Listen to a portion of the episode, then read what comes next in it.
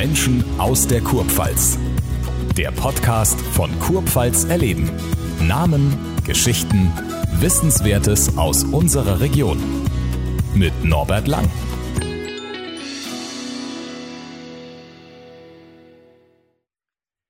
Fast alle Experten haben vor der Saison dem Aufsteiger in die Basketball-Bundesliga, den MLP Academics aus Heidelberg, den sofortigen Wiederabstieg prophezeit. Zwei, die das verhindern wollen, auf und neben dem Platz, sind heute bei uns zu Gast. Zum einen ist es Matthias Lautenschläger, seit 2012 geschäftsführender Gesellschafter der Akademiker und zum anderen ist es Niklas Würzner, der seit Kindesbeinen an für die MLP Academics spielt. Hallo, meine Herren.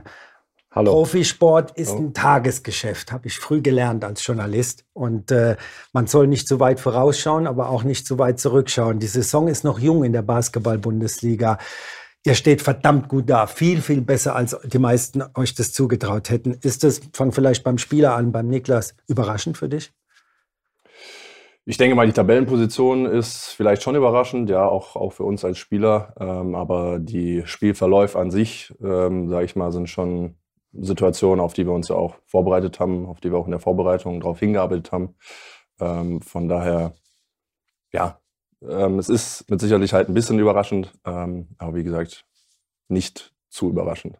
Das ist ja oft die Euphorie des Aufsteigers, die ihn durch die ersten Spiele begleitet, bis dann so der Alltag irgendwann kommt äh, nach einem Drittel der Saison. Ist das bei euch auch der Fall, diese Freude, es endlich geschafft zu haben, wieder in dieser ersten Liga spielen zu dürfen? Auf jeden Fall, das ist mega. Also jedes Spiel ähm, ist, ist, ist jedes Mal aufs Neue, gehen wir da mit großer Vorfreude ran, ähm, egal gegen wen wir spielen, es macht einfach Spaß. Äh, ich denke, allen Spielern macht es Spaß. Ähm, natürlich auch gerade die, die Leute, die auch in den letzten Jahren noch äh, dabei waren, auch mit dem Aufstieg miterlebt haben.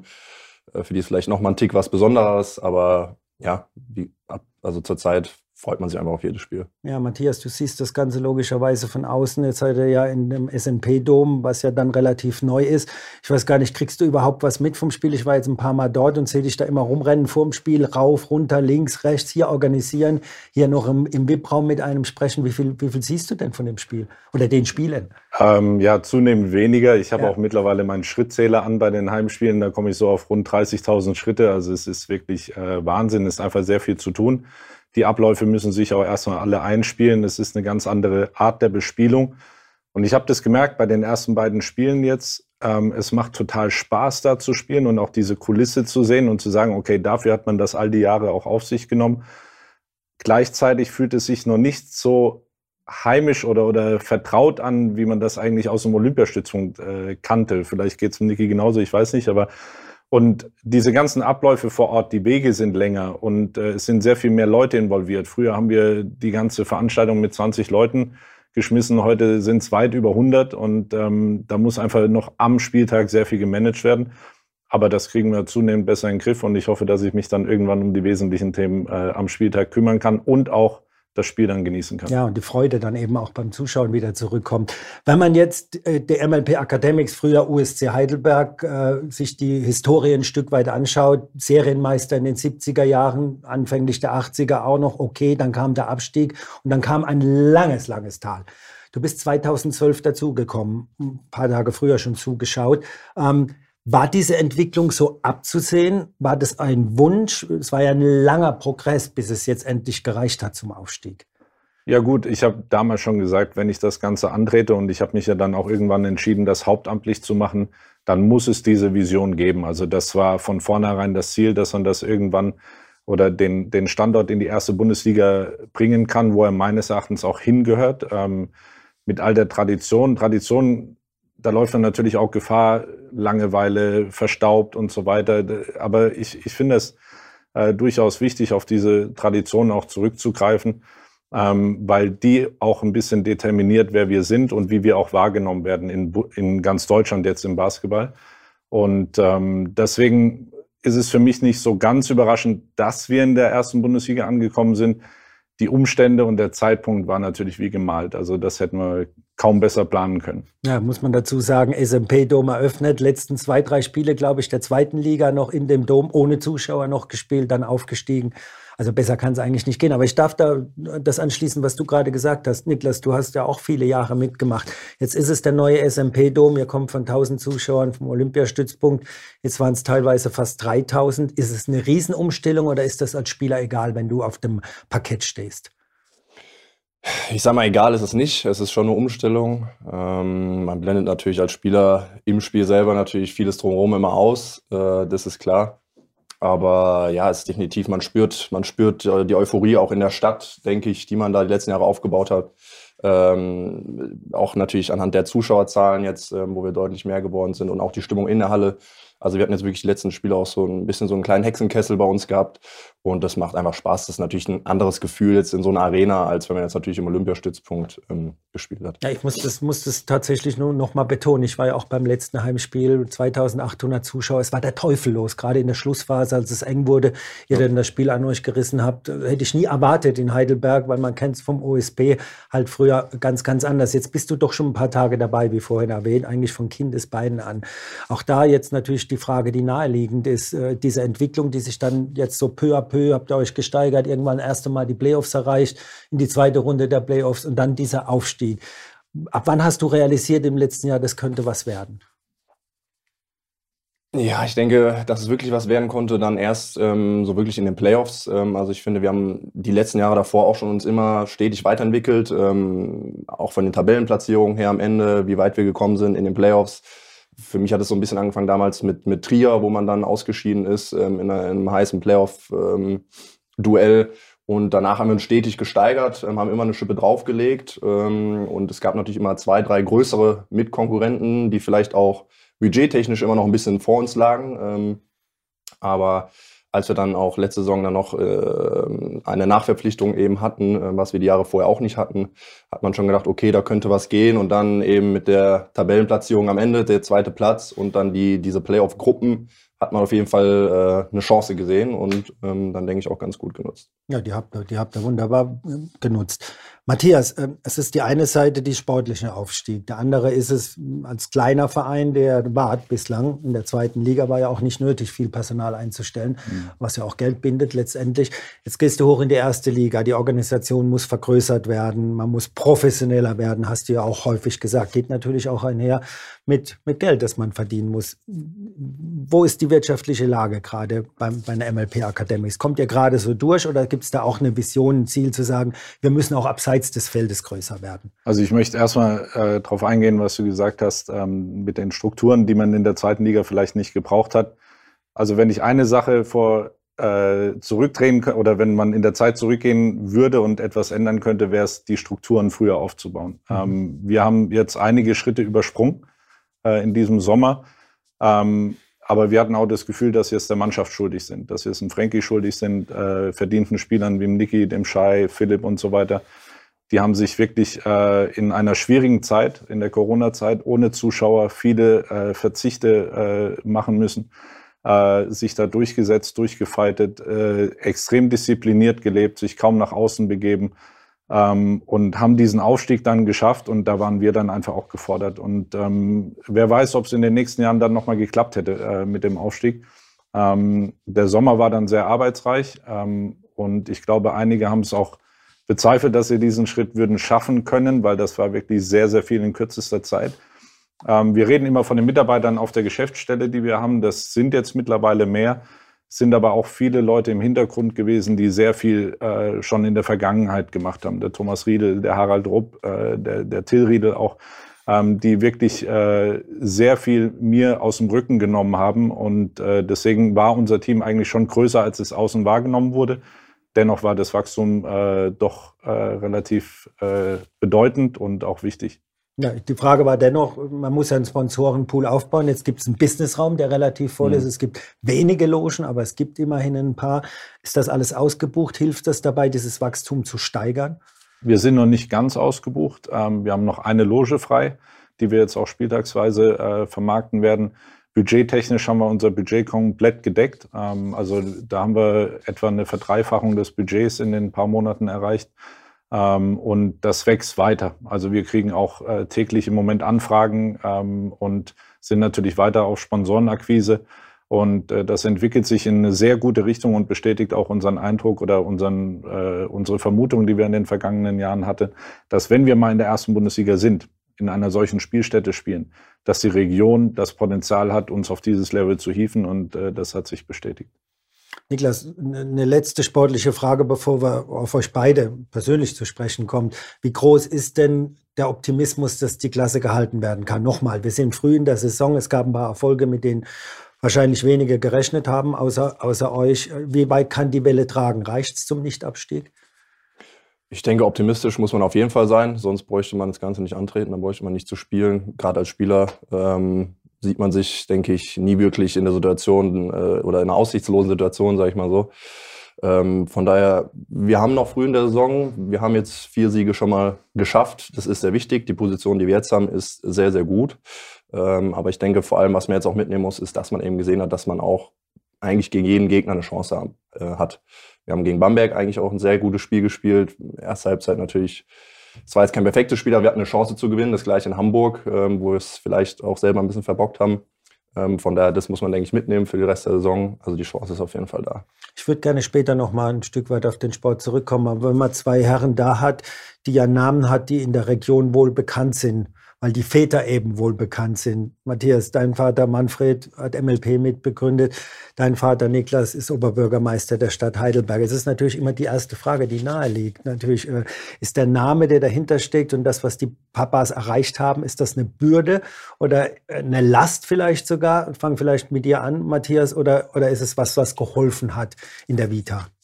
Also ich kann für meinen Teil sagen, dass mein Vater immer eine große Unterstützung war äh, in meinem Leben und uns auch äh, uns allen Kindern äh, viel Freiheiten gegeben hat in der Lebensplanung und äh, deswegen eigentlich nie eine Bürde war. Eher im Gegenteil, er hat uns immer unterstützt, wenn wir ihn gebraucht haben und ähm, ja, kann mich da einfach nur glücklich schätzen.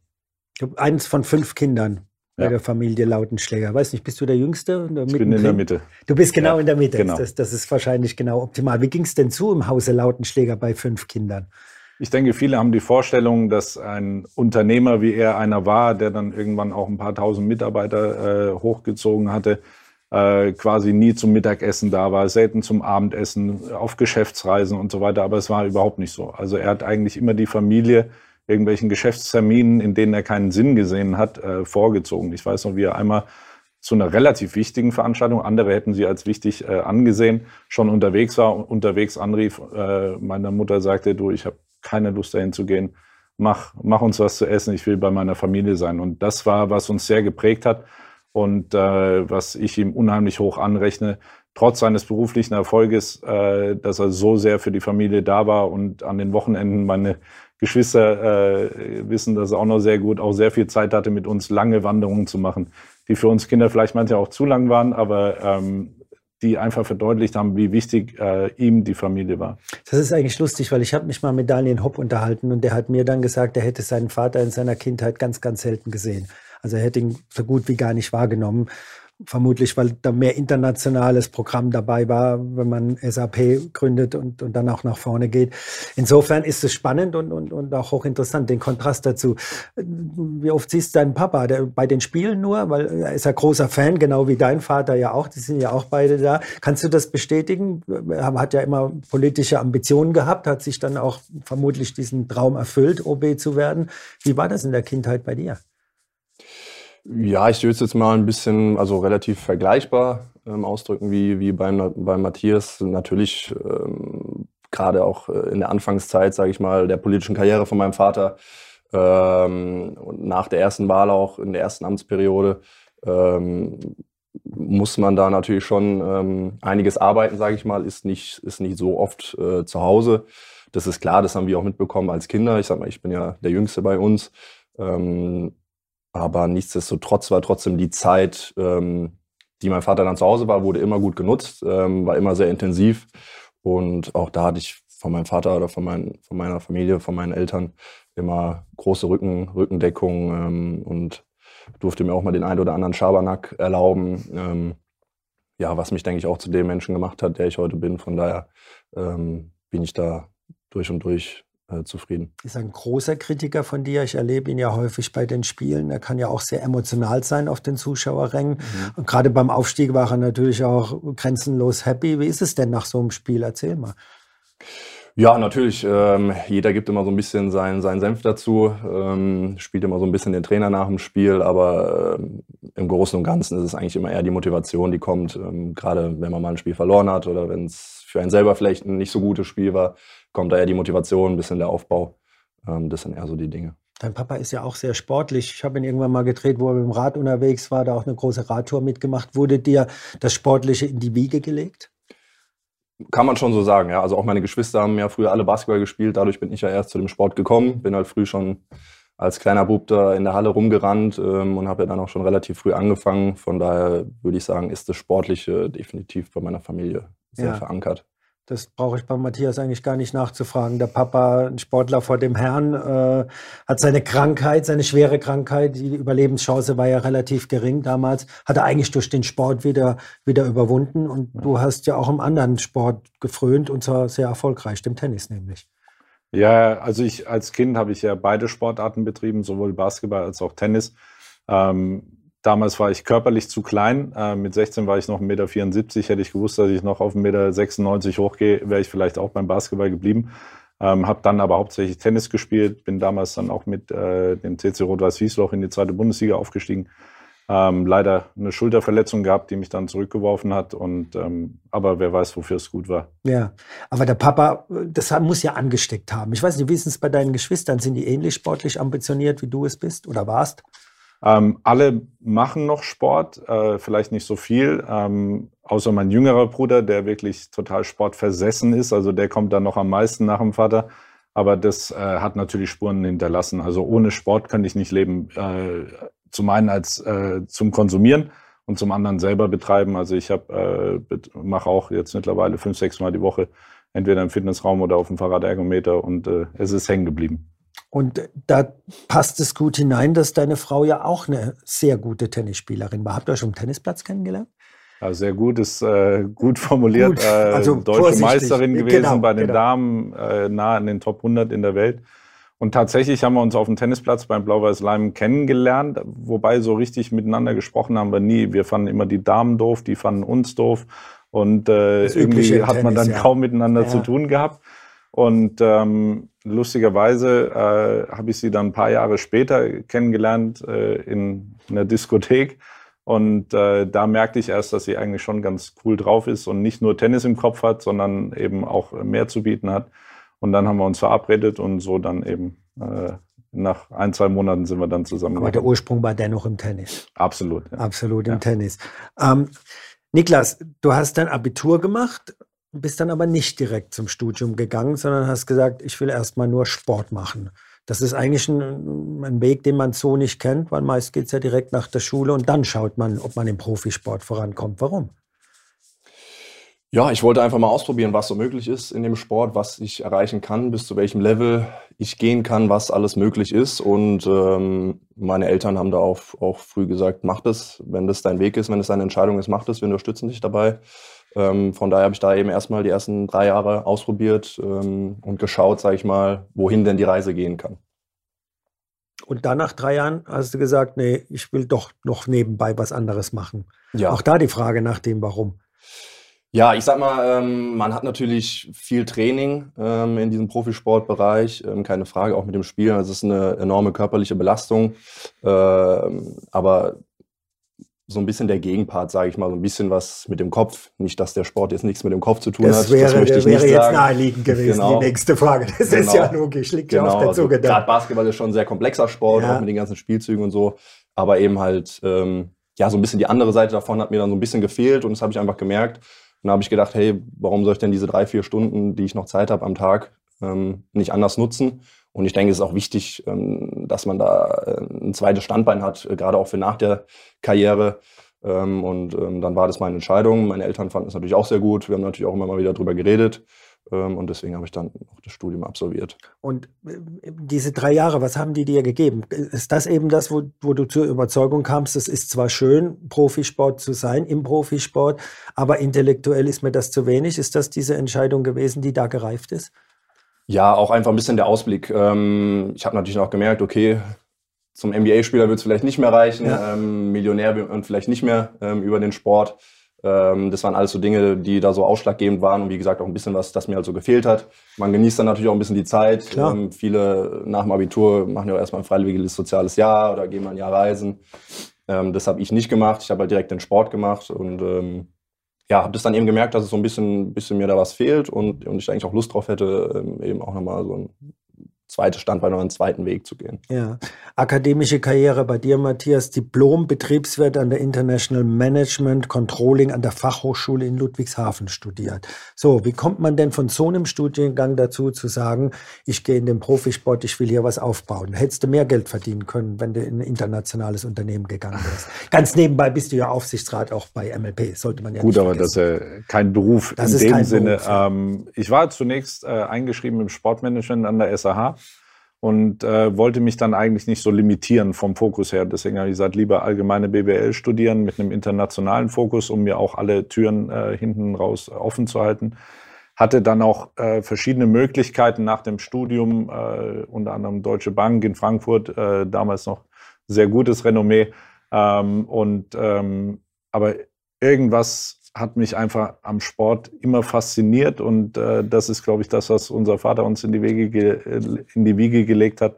Und äh, ich wollte da immer irgendwas machen im Sport. Und äh, diese Historie des USC Heidelberg und ich merkte damals, so nach und nach verlieren die an Boden gegenüber den anderen Zweitligateams und das hat mich genervt. Ich habe gesagt, das kann nicht sein, da muss man irgendwas bewegen können. Und äh, die Umstände waren damals recht gut. Und äh, weswegen, weswegen ich dann auch meine Hilfe am Anfang nur mal angeboten hatte, ehrenamtlich Sponsoren besorgen und so weiter. Und daraus ist dann eben eine feste Beziehung äh, erwachsen, weil ich auch den, die Unterstützung der Stadt Heidelberg äh, gespürt habe und gemerkt habe, hier lässt sich vielleicht tatsächlich äh, etwas Einmaliges auch bewegen. Eine Parallele ist natürlich logischerweise zu, zu Daniel Hopp, dessen Vater ebenfalls sehr erfolgreich war. Jetzt sind die Väter von euch nicht unbedingt die Best Buddies. Aber ihr beide könnt gut miteinander, Daniel und du. Ist da ein reger Austausch da? Er bewegt natürlich ein großes Rad mit der SAP-Arena. Deins ist ein, vielleicht ein Stück kleiner. Aber gibt es da Ratschläge gegenseitige? Oder zumindest einen Austausch, wie gerade erwähnt? Also ich glaube, äh, was die Ratschläge angeht, kann ich von Daniel mehr profitieren als mhm. er von mir, weil er einfach äh, auf dem Level, wo wir jetzt langsam hinkommen wollen, schon viele Jahre agiert und sehr erfolgreich agiert. Also da ziehe ich auch meinen Hut.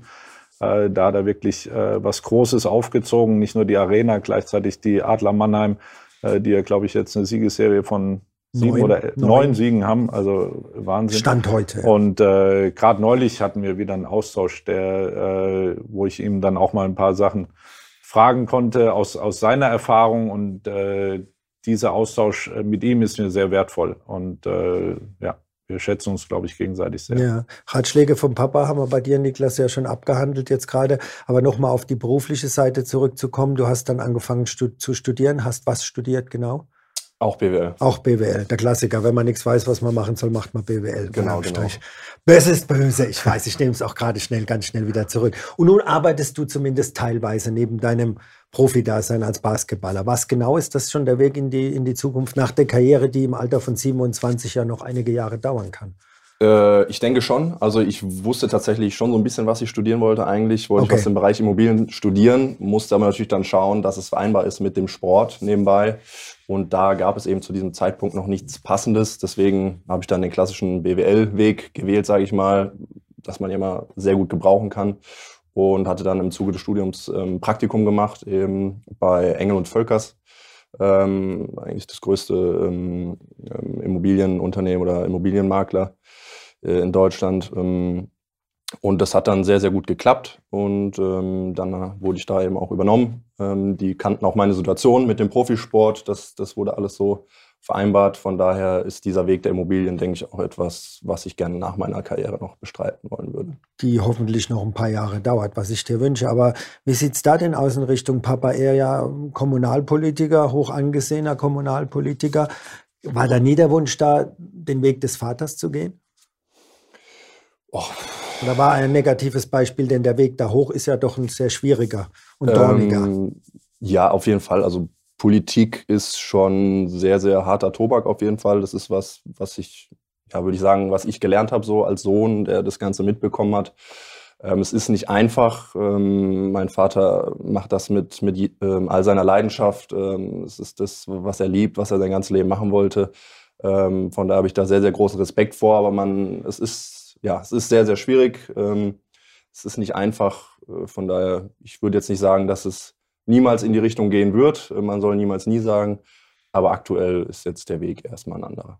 Jetzt haben wir so viel von, von Väter und Söhne gesprochen und Kindern und Vorbildern. Matthias, nun bist du mittlerweile dreifacher Vater. Ähm, wie ist da die Beziehung zu den Kindern, gerade was jetzt das Thema Sport angeht? Bist du einer, der anleitet, der hinführt oder lässt du die, sind ja auch noch nicht jetzt 15, 16 Jahre alt, sondern auch noch ein bisschen jünger, aber trotzdem drückst du sie irgendwo hin in eine Richtung?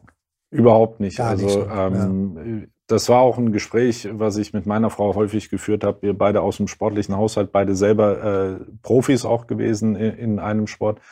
Und äh, wir haben ganz gezielt gesagt, wir wollen nicht, dass unsere Kinder Profisportler werden. Wenn es sich irgendwann ergibt und einfach die Leidenschaft eines der Kinder so groß ist und ein Talent vorhanden ist, dann werden wir dem auch nicht im Wege stehen. Aber wir werden das nicht gezielt fördern. Und ähm, bei mir würde ja naheliegen, dass ich meinen Sohn zum Beispiel zum Basketball bringen Logisch. oder zum Tennis. Und, Logisch. Ähm, er ist aber leidenschaftlicher Fußballer und äh, dagegen komme ich einfach nicht an. Äh, zu einem Überfluss ist er auch noch Bayern-Fan. Das heißt, wenn Dortmund gegen ne? Bayern spielt, ist, ist für mich ganz schlimm. Ja. Und ähm, nein, also ich finde Sport generell sehr, sehr wichtig und äh, das ist eine Sache, die ich bei allen meinen Kindern äh, auch möchte, dass sie Sport machen. Ähm, meine Tochter macht zum Beispiel Ballett und Reiten und äh, die Jüngste ist drei Jahre alt. Da äh, schauen wir mal, wohin es da geht. Aber Ballett ist da auch hoch im Kurs. Und äh, aber das war uns immer wichtig, dass sie Sport machen, regelmäßig Sport machen, weil das einfach auch die Gesundheit fördert. Deine Frau hilft ja tatsächlich immer noch bei den Heimspielen. Also ist immer noch aktiv, ist, glaube ich, im BIP-Eingang hilft sie da ein Stück weit. Sind die MLP Academics damit immer noch so ein Stück weit ein Familienunternehmen? Oder war es dir wichtig, dass es so auch bleibt, diese Struktur? Ich glaube, wir sind immer noch relativ familiär ja. und äh, sie ist eine Person, die viele auch noch kennen, äh, auch von den Heimspielen früher und eine Konstante, die, glaube ich, auch noch für viele wichtig ist. Sie macht mehr denn je. Also sie kümmert sich jetzt mittlerweile auch um den Bereich Merchandising und äh, ist auch eine große Hilfe geworden. Wie sich das auf Dauer dann äh, tut, wird man dann sehen, ob, das, ob sie weiterhin äh, uns erhalten bleibt in, in der Gesellschaft oder nicht. Ähm, schauen wir mal. Aber ich meine auch mal gehört zu haben, dass auch äh, die Isabel Hopp am Anfang den Daniel Stimmt. unterstützt hat in Stimmt. der Arena. Stimmt. Und ich glaube, das war äh, gerade in der Anfangszeit ein sehr, sehr starkes Signal nach außen. Und äh, die Steffi ist da wirklich eine sehr, sehr große Hilfe. Ja. Niklas, äh, zurück zum Sport. Und einer der Väter des Aufstiegs und des Erfolgs, das darf man, glaube ich, oder muss man sogar sagen, ist der Trainer, der Franki Ignatovic. Er ist, glaube ich, auch schon sieben Jahre bei euch, der auch eine Bieter hat, äh, aus Serbien geflohen, damals während, der Jugoslawen, während des jugoslawischen Krieges. Ähm, ein Mann, der für uns Journalisten ein Segen ist, weil er sehr zugänglich ist. Man kann offen mit ihm reden. Ähm, er gibt auch alle Interviews jederzeit. Wie ist er denn als Trainer für euch? Er wirkt immer so während des Spiels natürlich angespannt, aber kann der auch richtig, richtig böse sein? Äh, ja, er kann auch, er kann, kann er. auch manchmal böse werden, definitiv. Ja. Ähm, ich denke, das, das haben einige Serben doch, doch im Blut, da ja. mal auch auf den Tisch zu hauen. Aber nein, also er war die letzten sieben Jahre äh, natürlich ein sehr, sehr großer Teil davon oder Teil dieses Erfolgs, warum es überhaupt zu diesem Erfolg kam. Ich selber habe ja auch vor knapp acht Jahren angefangen, also sprich eigentlich die ganze oder die komplette Zeit mit Frankie miterlebt. Ähm, und ja, aber er ist ein sehr umgänglicher Trainer. Er wird natürlich manchmal lauter. Gerade im Spiel ist, ist er doch auch immer jemand, der, sag ich mal, sehr angespannt ist, aber weil er halt eben mit 100 Prozent dabei ist, mit, dem, mit, mit, mit seinem ganzen äh, mit, mit, mit seinem ganzen Herzen. Und ähm, er ist jemand, der auch viel über Spiele nachdenkt im Nachhinein, sich ähm, viel Kopf darum macht, ähm, was vielleicht der eine oder andere Spieler nicht so macht. Aber ähm, er ist vor allem abseits vom Platz jemand, mit dem man sich gut äh, unterhalten kann und auch mal ein bisschen Schabernack treiben kann. Und ich denke, das ist so ein bisschen das Geheimnis von ihm, finde ich, was, was es ähm, ausmacht, mit ihm zu arbeiten. Ja, ich habe mich im Sommer unterhalten anlässlich eures ersten Trainings. Dann hat er gesagt, pass mal auf, wenn der Oktober kommt und wir sind dann letzter ohne einen Sieg, dann geht es mir auch an den Kragen, was ja der normale Verlauf im Sport ist. Ähm, aber dennoch die Frage, dieser Saisonstart ist besser, als viele gedacht haben. Vielleicht habe ich es vorhin überspitzt formuliert mit der Bemerkung, alle Experten oder die meisten. Aber es wird ja wieder eine Phase kommen im Laufe einer Saison, das weißt du, Matthias, ganz klar, wo es Niederlagen hagelt. Ist das nicht der wichtigste Moment, da die Ruhe zu bewahren und da auch an einem Trainer festzuhalten?